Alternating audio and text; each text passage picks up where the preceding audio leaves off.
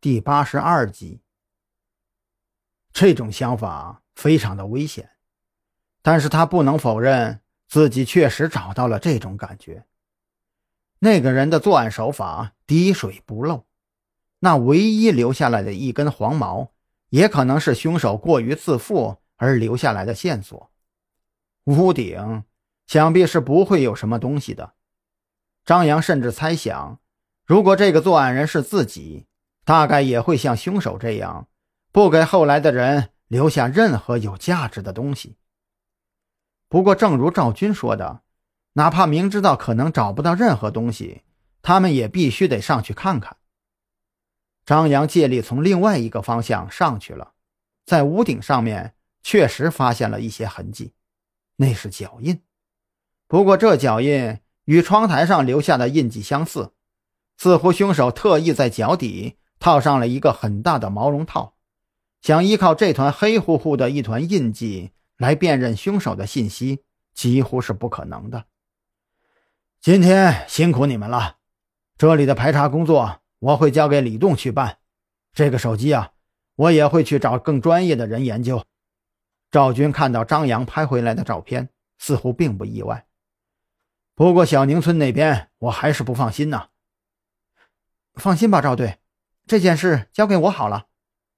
蓝雨桐主动请缨，赵军轻轻摇头：“你一个人呢，还是太危险了，还是张扬和你一起去吧，他或许能够发现一些东西。”嗯，好的。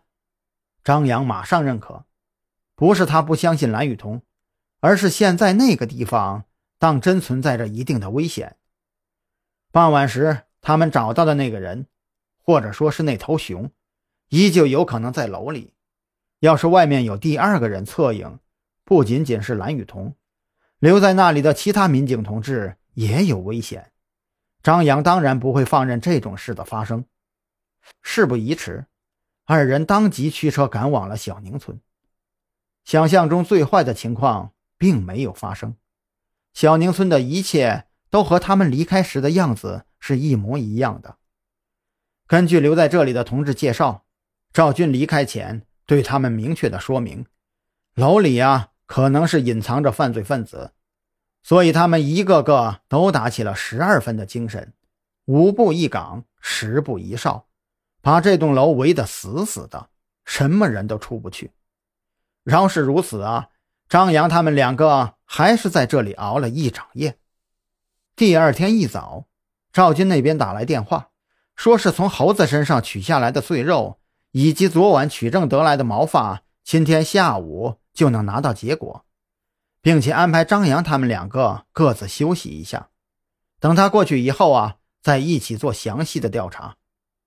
接到电话以后，蓝雨桐自告奋勇的去买早餐，并且以张扬昨天受过伤为由，让张扬留在车里好好休息。派出所那边来换班的民警已经到岗了。